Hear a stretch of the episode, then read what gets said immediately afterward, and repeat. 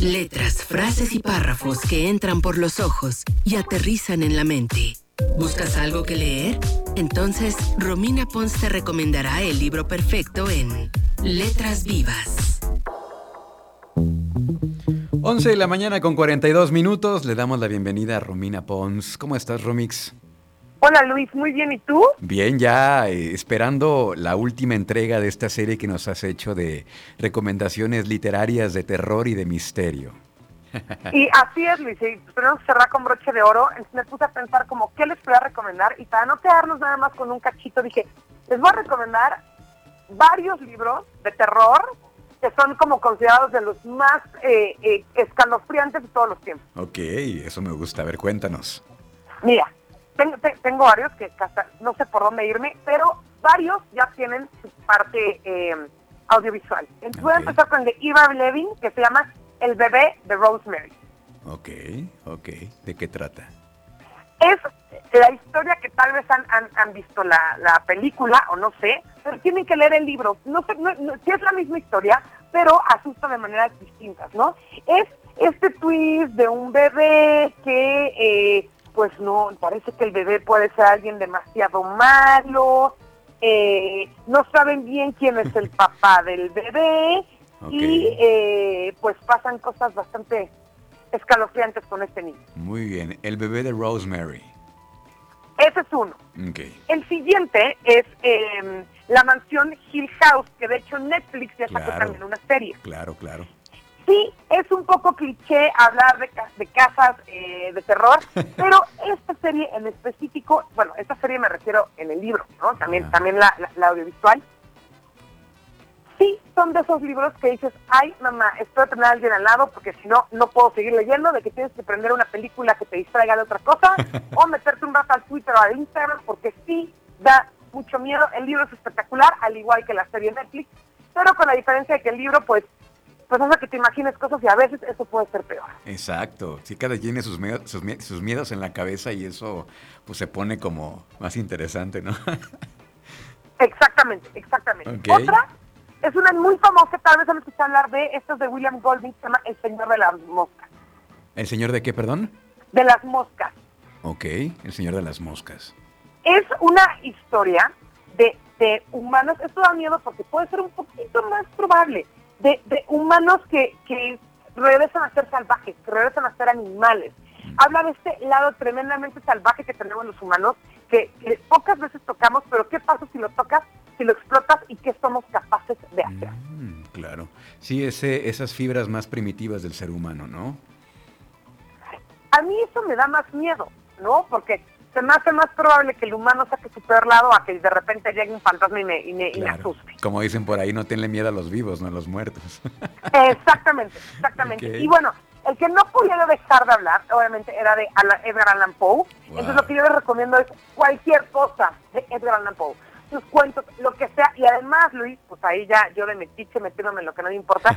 pero tú has hecho una serie de podcast que tienen que ver con historias de Edgar Allan Poe. Entonces, cambiamos un poquito de papel. Yo te quiero preguntar sobre eh, este de la maldición de la, es de la maldición de la casa Usher, ¿no? Es la caída, sí, es la caída de la casa Usher. Fíjate que hace dos años empecé a grabar esta serie. Primero, eh, pues ambientados a- al, estilo clásico de las radionovelas, ¿no? Primero empecé con la de El Cuervo, y luego me fui con eh, Corazón del Ator, y luego El Gato Negro, y finalmente, pues hace unos días ya publicamos eh, La caída de la casa Usher, que bueno, ya aprovechando que lo estamos contando, está más producido porque pues está más, la, eh, a pesar de que son cuentos cortos, este está, esta historia es un poquito más larga, es casi una hora. Está muy bueno, digo, no es por nada, pero quedó bueno. Así que pues los invito a que la sigan en, a que sigan el podcast en las principales plataformas. Lo van a encontrar como eh, No mires hacia atrás, que es el nombre del podcast, con estas historias de terror. Y también van a encontrar algunas leyendas clásicas de Guanajuato. Entonces, ahí hay contenido para quien quiera disfrutarlo. Y mira, Luis, en este aspecto, miren que yo les llevo recomendando un mes libros de terror, pero sí les quiero decir una cosa. Los podcasts de terror son una cosa increíble, porque el tema con un libro es que pues no lo puedes ambientar, ¿no? Y si estás leyendo un libro feliz, pues no, tal vez no nada tanto que te lo ambienten. Ajá. Pero los podcasts de terror, como los que hace Luis, hay otro que se llama Fausto, por ejemplo, que es una historia real de ¿Cómo un no? asesinato aquí en México. Claro.